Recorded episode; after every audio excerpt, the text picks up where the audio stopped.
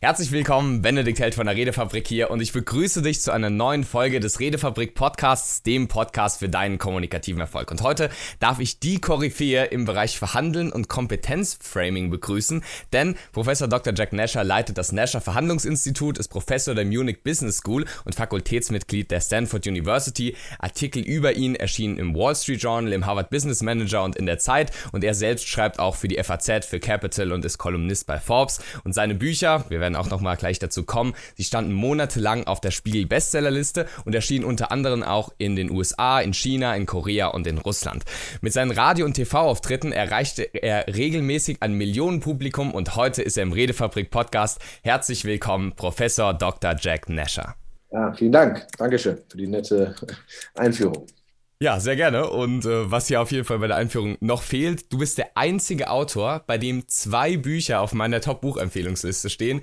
Ja. Und von daher ist natürlich die ganz, ganz, ganz große Frage, was bedeutet für dich, jetzt mal ganz breit gehalten, kommunikativer Erfolg? Äh, ja, das ist eine sehr weite Frage. Halt, wenn ich mit jemandem rede, dass der möglichst macht, was ich will, ja. Das ist äh, der, der Idealzustand natürlich. Und äh, ich meine, klar, wir haben immer ein Ziel in der Kommunikation und wenn dieses Ziel, vor allem erstmal das Ziel muss definiert werden, ein ganz wichtiger Punkt auch beim Verhandeln und ähm, dass ich halt so nah wie möglich drankomme. Ich bin da sehr pragmatisch, also ich philosophiere da nicht lang, aber wenn der andere das macht, was ich will, dann bin ich schon zufrieden. Wenn es sehr gut, das ist, ist ja.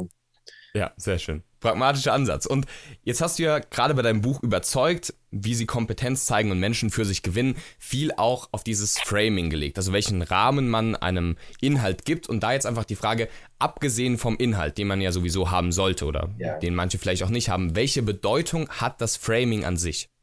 Naja, also Framing ist äh, ein sehr weites Feld. Das ist in Verhandeln was anderes als in, in einem Kompetenzzeigen. Aber beim Kompetenzzeigen geht es darum, wenn du jetzt irgendein Ergebnis hast, ja, von, von irgendeiner Arbeit, ja, weiß ich mhm. nicht, dann immer ein Politiker, da kann man sich, oder irgendein Minister. Mhm. Äh, und jetzt weiß ich nicht, der Verkehrsminister, ja, ist der gut, ist der schlecht, ja, weiß ich nicht. Hat er, was macht er eigentlich? Oder irgendein Vertriebsmitarbeiter, ist der gut, ist der schlecht? Ja, was macht er? Die Zahlen. Naja, klar, die, die Zahlen, die spielen, die sagen was aus über seine Kompetenz aber eben nur teilweise. Denn ähm, es gibt auch andere Faktoren und vor allen Dingen Faktoren wie Bemühungen, Faktoren wie Glück, Pech, Faktoren wie Schwierigkeit der Aufgabe, die alle eben eine Rolle spielen. Und das sind genau die entscheidenden Faktoren, die ähm, Darley und Giffels, zwei amerikanische Psychologen, gefunden haben. Also neben Kompetenz für ein Ergebnis ist eben noch verantwortlich die Bemühung, ist noch verantwortlich eben Glück, Pech und die Schwierigkeit der Aufgabe.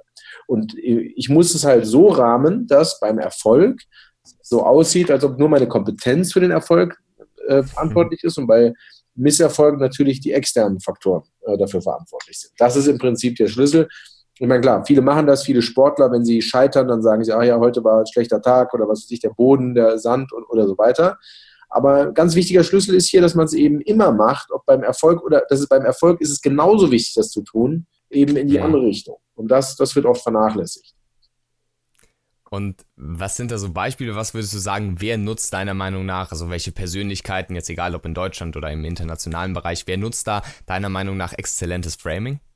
Ähm, naja, es gibt immer sehr viele, ich habe eben sehr viele CEOs, pardon, die nicht ohne Grund das äh, geworden sind, äh, was, was, was sie jetzt äh, sind. Also wie zum Beispiel, also also, es fallen mir äh, etliche ein, wie zum Beispiel ähm, ja, Schremp, äh, der ehemalige Daimler-Chef, der immer betont hat, aus was für einfachen Verhältnissen er kommt.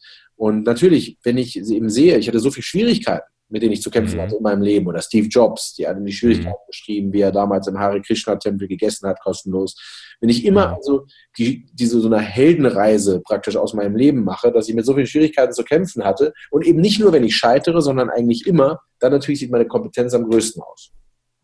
Okay. es, gibt, es gibt dazu noch das Phänomen der fundamentale Attributionsfehler, so heißt der Fundamental Attribution Error, der ähm, sagt, dass, dass wenn äh, dass, dass wir eher ähm, ein Verhalten einer Person ähm, seiner Persönlichkeit zuschreiben als externen Faktoren. Also Beispiel, mein Nachbar grüßt mich kaum und ich denke mir, was soll die Scheiße, was ist los mit dem? Ja, ich ärgere mich und denke mir, das ist ja. ein Idiot. Ja.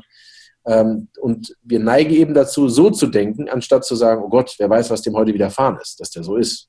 Ja? Also das heißt, ich gehe eher auf seine externen, äh, auf seine internen Faktoren als auf seine externen. Und das, das nennen wir fundamental, weil der so fundamental ist, Attributionsfehler. Also wir äh, schreiben es eben immer den, den oder eher den internen ähm, Faktoren zu. Was gut ist, wenn ich Kompetenz zeigen will, sehr gut ist. Ähm, aber was schlecht ist, äh, wenn ich gescheitert äh, bin, ja, dann möchte ich es natürlich mhm. externen Faktoren. Das heißt, wie kann ich diesen kontern, diesen fundamentalen Attributionsfehler? Ja, einer der, der wichtigsten Wahrnehmungen, also einer der wichtigsten Wahrnehmungsphänomene, den, der, der, praktisch unbekannt ist, dieser Fehler in unserer mhm. Wahrnehmung. Das heißt, unsere Wahrnehmung ist ziemlich dumm eigentlich, liegt meistens ja. falsch. Ja? Aber ähm, so sind wir halt. Wir können uns den ganzen Tag ärgern und ich tue das auch oft und denke mir, oh Gott, wie dumm Menschen sind. Ja, wir sind so dumm. Weil ja. wir achten auf irgendwie, es passiert ein irgendein Minister, irgendwie eine Sache kommt nach vorne oder weiß ich nicht, Maßen, ja, der Verfassungsschützer. Wir haben keine Ahnung, wie seine Arbeit eigentlich war. Wie hat er eigentlich seine Arbeit gemacht? Ja, vielleicht war er in seiner Behörde ja hervorragend. Ja, aber das mhm. hat ja keiner, sondern man hängt sich an ein, zwei Sachen auf, die jemand tut und beurteilt seine Kompetenz danach. Und das ist eigentlich haarsträubend. Ja, eigentlich mhm. haarsträubend und traurig. Und doch ticken Menschen halt so. Ja, ich kann entweder zu Hause sein, mich ärgern, Fernseh gucken und schimpfen, oder ich sage mir halt, okay, so ist die Welt und ich muss mit dem, was halt mit den Gegebenheiten klarkommen. Ja, JFK soll mhm. mal gesagt haben, die Welt ist ungerecht, aber nicht unbedingt zu deinen Ungunsten. ja. Das sind harte Worte. Und mir fällt es ja. auch ehrlich gesagt sehr schwer, weil ich eher zum Ärgern neige äh, in meinem Privatleben und denke, oh Gott, ja, ich verzweifle, mhm. äh, wie, wie wir eben ticken, wie einfach gestrickt wir sind und irrational. Aber mhm. irgendwie muss ich sagen, dadurch, dass, dass ich das auch so negativ eigentlich sehe, äh, ist vielleicht auch ein Grund, warum ich mich so damit beschäftige und sage, gut, dann muss ich das halt irgendwie entschlüsseln mhm. wissen, wie ich Menschen überzeugen kann. Denn viel mit wirklichen Argumenten hat der Mensch nichts zu tun. Und das ist eigentlich mhm. traurig. Ich bin auch traurig, aber ist halt so. Was soll ich ja. machen? Haare raufen oder wir tun halt was. Mhm. Und als du darüber jetzt geredet hast, dass man bei Erfolgen und Misserfolgen das vielleicht anders attribuiert, da ist mir direkt dieses sag ich mal, depressive Attributionsstil, dass jemand, der vielleicht misserfolgsorientiert ist, sag ich mal, Erfolge sagt, okay, das war jetzt nur Glück, also quasi es genau gerade falsch rum macht. Genau. Würdest du sagen, dass es vielleicht auch manchmal einfach dispositional, also quasi in der po äh, Person schon veranlagt ist, ob er von sich selbst aus diesen Stil wählt oder nicht? Na klar, es gibt ja immer, äh, klar, bescheidene Menschen oder nicht bescheidene Menschen. Sicher gibt es Unterschiede aber die Sozialpsychologie, mit der ich mich eben hauptsächlich beschäftige, also die geht eben weniger auf das, äh, auf den Menschen sozusagen ein hm. äh, und seine Unterschiede, als das einfach allgemeine Mechanismen, die meistens bei den meisten Menschen funktionieren. Ja? Hm. Wie du ja weißt ja. als Psychologe, ähm, das ist eben der Unterschied. Ja? Es geht jetzt weniger, weniger, darum, genau zu sehen, wie ist der, wie ist der, wobei das natürlich auch einen Unterschied macht. Hm. Aber ist, es geht eher um die allgemeinen Mechanismen der menschlichen der Beeinflussung zu entschlüsseln. Ja. Ja, über das andere dürfen sich dann die Kollegen von der differenziellen Psychologie weiter genau, mit genau. damit beschäftigen. Das, äh, die gehen natürlich Hand in Hand und ich beschäftige mich gerade auch immer mehr äh, mit Persönlichkeit, also mit Persönlichkeitstypen und, und wie mhm. unterschiedlich beeinflussbar sind. Das ist tatsächlich so, aber und doch gibt es ähm, eben generelle ähm, Prinzipien wie eben, was weiß ich, Gegenseitigkeit und so weiter, die, die doch genau. äh, unabhängig von allem funktionieren. Absolut. Und diese großen Faktoren oder generell dieses Konzept des richtigen Framings oder des quasi erfolgsherausstellenden Framings ja. kann man jetzt sehr gut für seine eigenen Präsentationen nutzen, für Präsentationen natürlich auch, für Websites und so weiter und so fort. Also bei den Sachen, wo du Kommunikation bewusst steuerst. Ja. Wie ist es in, sag ich mal, alltäglichen Situationen, wo jetzt vielleicht die Bewusstheit oder die Kontrolle vielleicht ein bisschen weniger da ist und wo du nicht vorab die irgendeinen Text skripten willst, wie kann man da geschicktes Framing also im Alltag nutzen? Naja, es ist im Prinzip, wenn ich das Prinzip einmal verstanden habe ähm, und weiß, gut, wenn, wenn es gut läuft, muss ich auf, muss ich auf, oder beziehungsweise ich muss eigentlich immer auf Schwierigkeiten aufmerksam machen. Immer. Das heißt, ich mhm. kriege eine Aufgabe, ich mache, ich zeige immer die Schwierigkeiten, die es gibt. Ich zeige, das heißt nicht, dass ich jetzt pessimistisch bin, sondern sagen, wir machen es super, das ist auch sehr wichtig. Ähm, Vertrauen ähm, zeigen und, und, und die Sachen, also auch, äh, wie sagt man, Confidence. Äh, also ähm, Selbstbewusstsein, also Vertrauen oder Sicherheit. Sicherheit, genau. Ich war jetzt so lange in England, das ist echt, ist immer, nicht immer durcheinander danach, wirklich. Ja.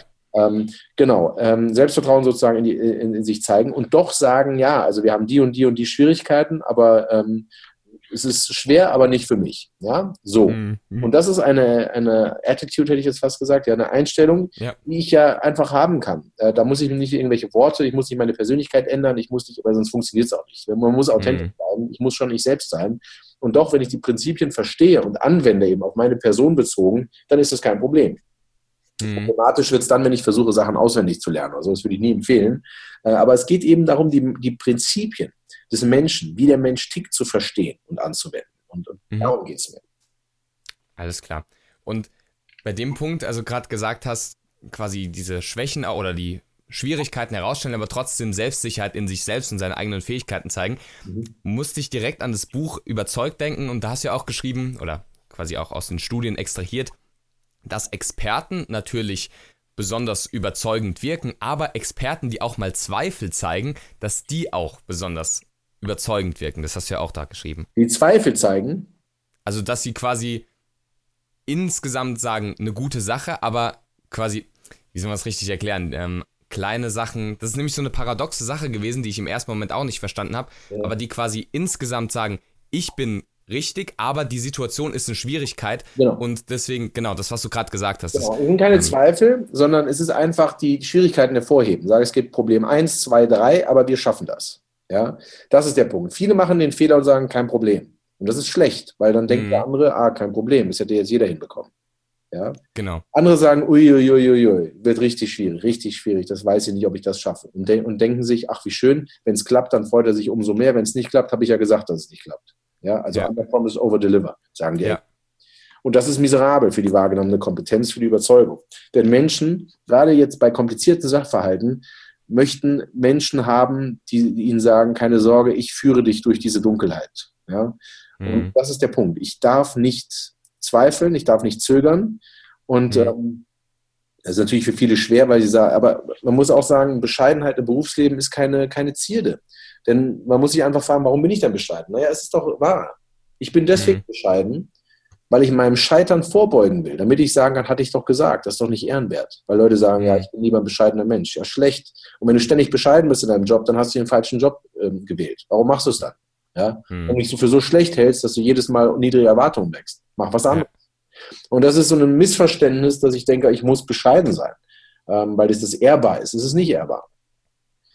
Und ähm, wenn ich natürlich weiß, dass ich scheitern werde, dann soll ich auch nicht vorgaukeln, dass ich toll sein, bin und es fantastisch wird. Natürlich mhm. nicht. Das ist klar. Es geht um den Normalfall, wo ich eigentlich ganz gut abschneide, hoffentlich.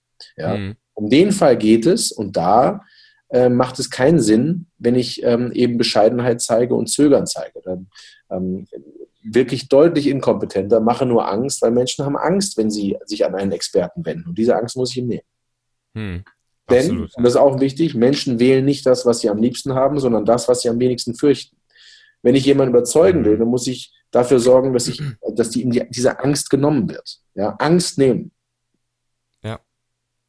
Ja, also sehr wichtiger Punkt. Ich denke mal, gerade viele Leute, die sich auch selbst als relativ weit in einem Bereich, fast schon als Experten sehen, haben aber trotzdem oft auch Angst, vielleicht auch gerade jetzt im deutschen Bereich, weiß ich jetzt nicht, gibt es vielleicht auch interkulturelle Unterschiede, mhm. genau das auch zu zeigen und selbstbewusst dazu zu stehen. Aber im Endeffekt ist es ja in der Verantwortung der Person, das zu machen, dass eben man nicht auf Scharlatane reinfällt, die nur so tun, als wären sie selbstbewusst, aber dann vielleicht eher genommen werden als die Leute, die wirklich was auf dem Kasten haben, aber das nicht so trauen, so auch so sich zu frame. Genau, genau. So ist es, ja. Okay. Und darum geht es auch, also auch mhm. gerade in dem Buch. Ne? Es geht jetzt darum, wie, wie, wie zeige ich meine Kompetenz? Und dann sagen manche, naja, ist jetzt aber nicht gut, dass sie jetzt sowas sagen, wie, wie man jetzt seine Kompetenz einfach wie vorgaukelt. darum geht es aber nicht. Es geht darum, dass ich das, was ich kann, auch nach außen trage. Kann ich mit diesen Methoden auch völlig inkompetent sein und Kompetenz vorgaukeln? Ja. Aber vielleicht ein, zwei Mal und dann scheitere ich natürlich, weil alle merken, mhm. da ist gar nichts dahinter. Es geht mhm. im Normalfall, wenn man eigentlich ganz gut ist in dem, was man macht und ähm, was gibt es eigentlich für Mechanismen, dass manche Menschen auch, die, die, die man kennt, ähm, dass, dass die einfach mit allen irgendwie immer gut ankommen, dass andere die toll finden, auch wenn sie scheitern. Was ist das? Mhm. Was ist das Geheimnis von denen? Und das habe ich eben ähm, entschlüsselt oder versucht zu entschlüsseln. Und, mhm. ähm, und das ist der Punkt. Darum geht es. Also es geht nicht darum, ähm, eben was vorzugaben, sondern das, was ich bin, das, was ich habe, auch nach außen zu tragen.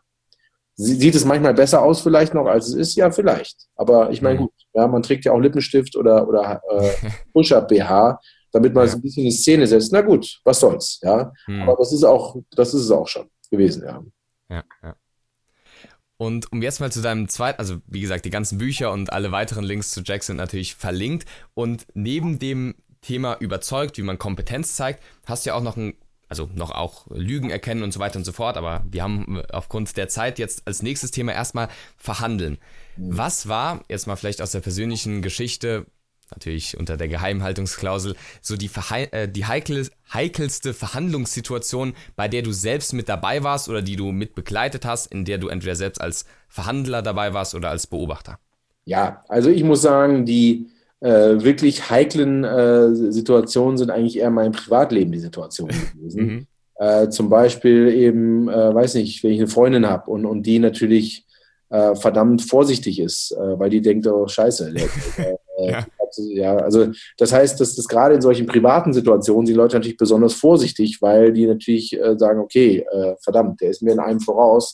Und das natürlich, das macht es für mich am allerschwierigsten, im privaten Bereich zu verhandeln. Das heißt, die heikelste Verhandlung, wenn ich jetzt für meine Klienten äh, verhandle, ja, mhm. da verhandle ich sehr gut, weil ich eben äh, nicht, äh, ja, das, das tangiert mir, klar mag ich meine Klienten, ja, mhm. aber auch nicht so sehr, wie ich mich selbst mag. Ja, ja.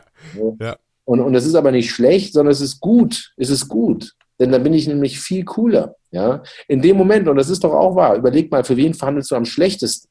Du verhandelst doch für dich selbst am schlechtesten. Mhm. Ja? Weil du dich für dich selbst eben, äh, du interessierst dich selbst halt am allermeisten. Ja? Ist ja klar. Mhm. Ja?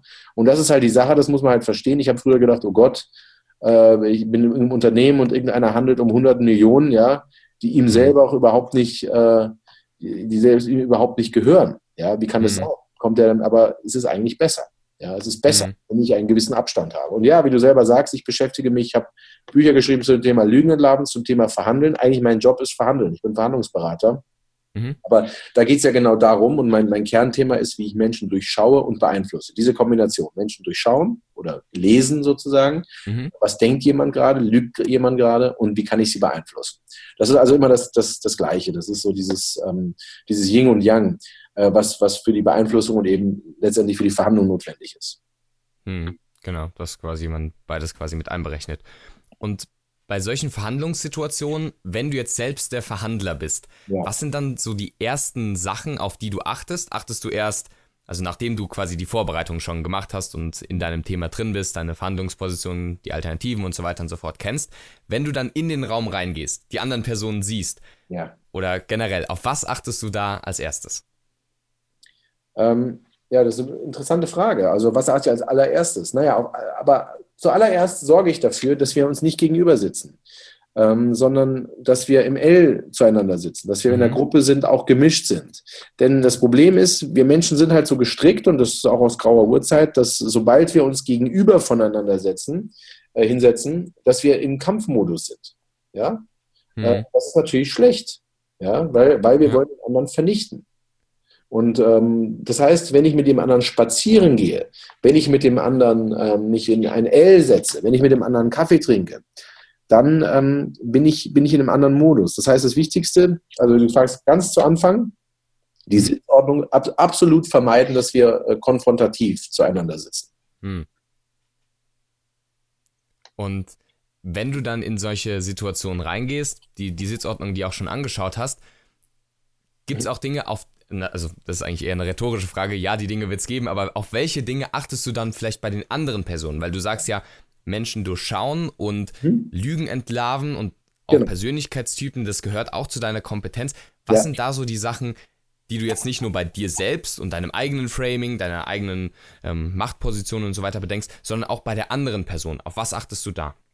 Ja, also bei der anderen Person, ähm, also ich muss erstmal sozusagen mit der, also ich, ich werde erstmal mit der Person warm. Ich sage nie jetzt sofort zum, zum, zum Verhandeln kommen, sondern mhm. ich setze mich hin, rede erstmal, wenn ich im Büro bin, der anderen Person rede ich über die Kunst an der Wand. Das ist immer gut, weil äh, was auch immer an der Wand hängt, ob es Kunst ist oder, oder was auch immer, das ist nämlich das, worüber ja. die, bei denen die meisten Einfluss drauf genommen haben in ihrem Büro. Die Möbel konnten sie meistens nicht aussuchen, aber das, was mhm. an der Wand hängt, schon und wo sie am meisten Gedanken gemacht haben. Das ist das oh, erste, cool. worüber ich rede ähm, mache, stelle eine Beziehung her, gewissermaßen. Das heißt nicht, dass ich mich irgendwie einschleime, dass ich die andere Person mhm. mögen muss. Das heißt es noch nicht mal, sondern ich zeige Respekt ja, indem ich zum Beispiel auch Notizen mache, wenn der andere redet. Das ist ein sehr wichtiger Punkt. Ähm, ich mhm. ich habe das oft gelesen, ähm, dass, dass das wichtig ist und habe es auch immer wieder überlesen. Aber ich merke es jetzt als Professor, wenn ich Vorlesungen halte und die Studenten machen Notizen, mhm. es reichelt mir ungemein, wenn ich rede und jemand schreibt mit.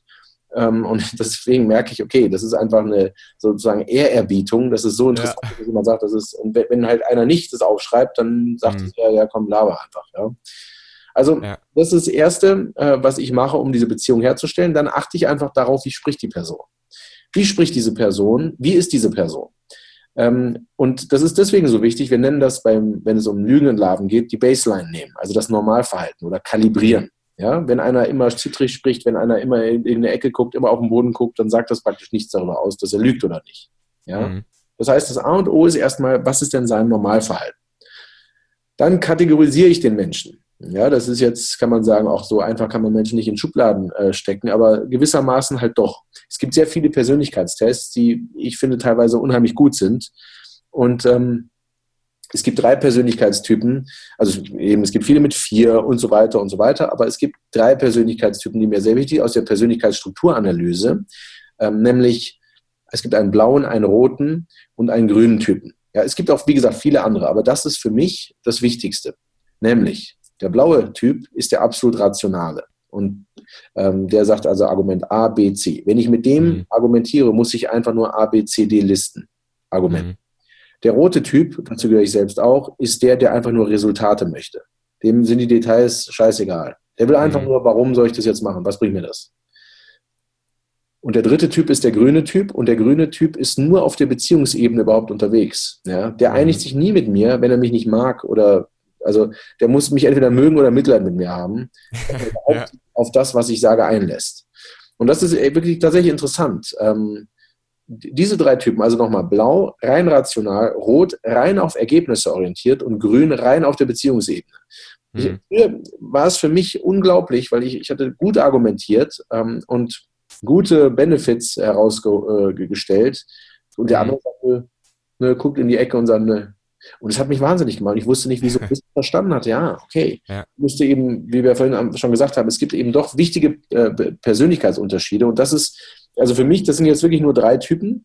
Mhm. Also re relativ einfache Variante der Persönlichkeitsunterschiede, aber für mich genau richtig, weil ich habe ein schlechtes Gedächtnis. Ich brauche Sachen einfach, das kann ich nicht umsetzen im Alltag. Man kann immer Riesenmodelle mhm. und Theorien ähm, verwenden, aber das, das, das ist unbrauchbar in der, in der äh, Praxis.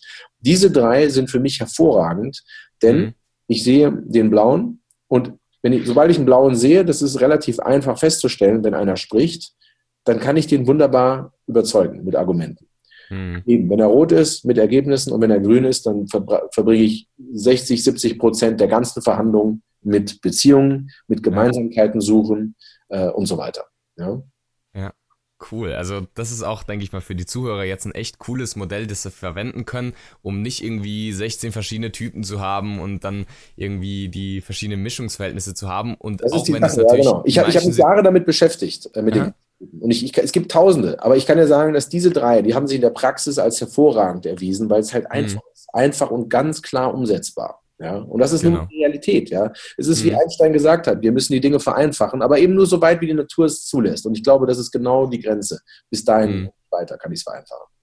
Absolut. Und dann in einem anderen Kontext, wenn man irgendwas recherchieren will oder verschiedene Kategorisierungen einführen will, dann kann man das ja da machen, aber halt wirklich in der Verhandlung, wo es natürlich auch immer ja. mit Adrenalin und wichtigen Argumenten und so weiter immer zugeht, da ist so ein einfaches Schema wahrscheinlich viel sinnvoller. Genau, das und, ist genauso, wenn ich meinen Vorgesetzten überzeugen will. Ich frage mich vorher, ja. was ist das für ein Typ? Also wie, wie strukturiere ich meine Argumente? Und genau, Framing sind wir wieder. Fra mhm. Ich die ganze Verhandlung dann dahin framen. Ja, bei einem, äh, bei einem äh, äh, blauen Typen, der nur rational ist, sage ich, ja, das sind jetzt drei Gründe, wie wir unseren Prozess optimieren. Ja? Mhm. Dem, äh, genau, der, der rote, der will einfach nur, was spare ich dadurch? Was spare ich dadurch? Wie viel Zeit? Das, das, das. Ja. ja. Und der Grüne sage ich erstmal, warum, warum er gerade mir jetzt damit vertrauen soll, warum er nicht darüber weiß. Und wenn ich das wirklich weiß und mache, dann kann ich andere überzeugen. Sehr stark. Und im Bereich Verhandeln geht es ja auch immer sehr viel um Macht. Also wer hat jetzt gerade welche Macht, objektiv beziehungsweise auch subjektiv. Und man denkt ja meist, also zumindest habe ich es in der Arbeit mit Einzelcoaching-Klienten immer gemerkt, alle Seiten denken, sie wären in der schwächeren Position. Hast du auch schon mal genannt. Und genau. was kann man machen, um die Macht zu erhöhen, wenn man sich, zumindest vermeintlich, in der schwächeren Position sieht?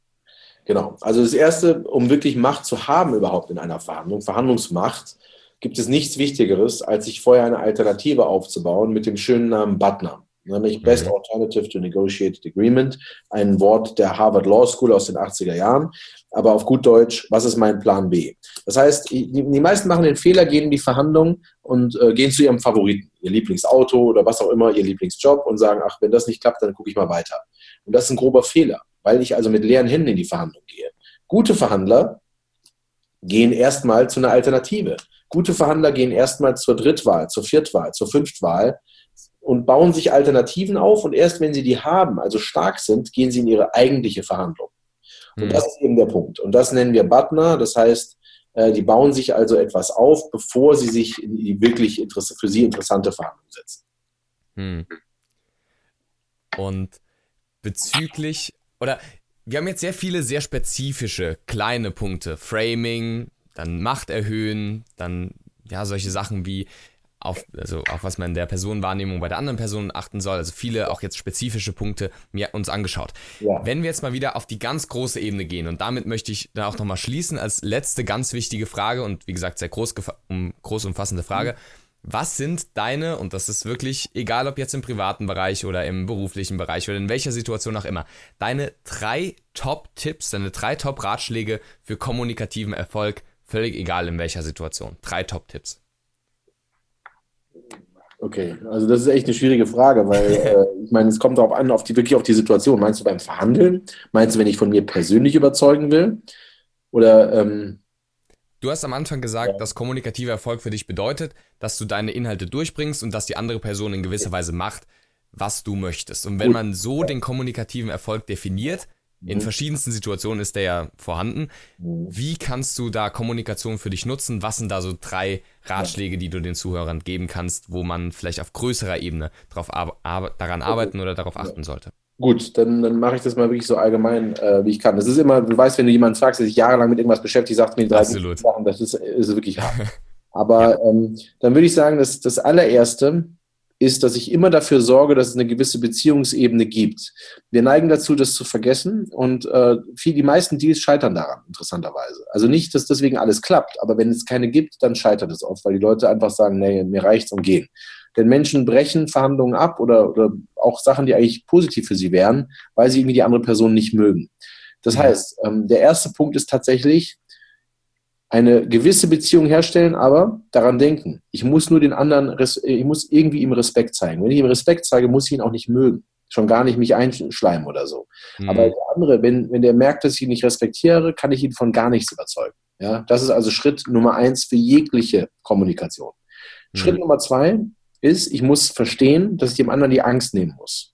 Wenn ich ihn von irgendwas überzeugen will, ob ich verhandeln will oder von mir überzeugen, also hier tatsächlich, das gilt dann ganz allgemein, dann ähm, ist das allererste, was, was, was ich machen muss im Gespräch, ihm die Angst. Ich muss rausfinden, was ist seine Angst, was also nicht, was macht mich zu einer Top-Wahl für ihn, sondern was spricht gegen mich. Hm. Und das muss ich dann eliminieren. Und äh, schließlich Schritt Nummer drei, ich muss dem anderen, äh, wir nennen das in der Verhandlung ein Yesable Proposal geben. Das heißt, ich muss dem anderen Argumente liefern, die er, eben die seinen Persönlichkeitstypen entsprechen und auch mit, mit denen er gut dasteht in, innerhalb seines Unternehmens mit der er gut, mit dem er vor sich selbst gut dasteht und Argumente, mit denen er vor seinen Vorgesetzten gut dasteht, dass er sozusagen stolz ausgeht. Es bringt mir nichts, den anderen zu demütigen, sondern ich muss ihm eine goldene Brücke bauen, damit er einfach, ich gebe ihm am besten, drucke ich ihm ein paar Argumente aus, gebe sie ihm mit, damit er sie gleich zeigen kann. Mhm. Das objektive Kriterien in der Verhandlung, aber ich will jetzt nicht abschweifen. Mhm. Ähm, aber dieser letzte Punkt äh, ist also, biete dem anderen gleich ein Yesable Proposal mit guten Argumenten, die er, damit er es vor sich selbst rechtfertigen kann und eben auch vor anderen. Seine Entscheidung. Ja. Also genial und man merkt, dass du dich natürlich mit der Thematik sehr, sehr tief auseinandergesetzt hast und das merkt man auch in allen Büchern. Wie gesagt, wird alles natürlich hier verlinkt und auch weitere Links, die du ähm, mir zukommen lass, äh, lässt, die werden natürlich hier verlinkt zu deiner Online-Akademie, zu deiner Webseite und so weiter und so fort. Das verlinken wir natürlich gerne alles. Nochmal generell, wenn jetzt jemand mehr von dir haben möchte, von deinen Vorträgen, von deinem Wissen, da mehr aufsaugen möchte, was sind denn da so die ersten Punkte, ähm, zu denen man gehen kann? Ähm, ja, die ersten Punkte tatsächlich sind, sind äh, natürlich meine Webseite. Ich auf nesher.de oder nesher.com gibt es eben meine Verhandlungstrainings. Also hier sind zwei Tage in einer kleinen Gruppe, bei denen wir, in denen wir intensiv das üben. Tatsächlich, dass man es nicht nur kennt, sondern dass man es mhm. kann. Dass man danach wirklich besser verhandeln kann. Und ähm, ja, das machen wir in, in, einigen Städten, bald jetzt auch in Amerika. Mein Buch kommt jetzt in Amerika raus mhm, und cool. da auch eine Dependance und machen eben viele Verhandlungsberatungen. Also bei wichtigen Verhandlungen helfe ich sehr gerne. Ähm, bin also übrigens meistens sitze ich gar nicht in der Verhandlung, sondern berate eben nur vorher, vor der Verhandlung mhm. und während der Verhandlung. Also manche Verhandlungen begleite ich komplett. Bin gerade bei, einer, ähm, bei einem Verkauf von einem großen Unternehmen, ähm, berate eben die, die Verkäuferseite und mhm. leite das jetzt ähm, bis, bis zum Abschluss. Und genau, da helfe ich und eben gerne in den Seminaren und natürlich die Online Academy für den sozusagen kleineren Geldbeutel. Da sind auch die gleichen Inhalte, aber es wird halt nicht live geübt, sondern eben online. Ja. Alles klar. Das werden wir dann natürlich alles verlinken und für die Leute, die jetzt zugehört haben, schaut da auf jeden Fall gerne mal rein und natürlich hier für den Podcast bewertet ihn gerne, dass wir wissen, wie ihr den Podcast findet. Empfehlt ihn gerne weiter, falls ihr das eine empfehlenswerte Folge fandet. Ich fand es auf jeden Fall. Vielen, vielen Dank, Professor Dr. Jack Nasher, dass du da warst. Mhm, vielen Dank für, für das Interesse, für die Fragen. Sehr gerne und dann wünsche ich euch allen noch einen schönen Tag heute und viel kommunikativen Erfolg.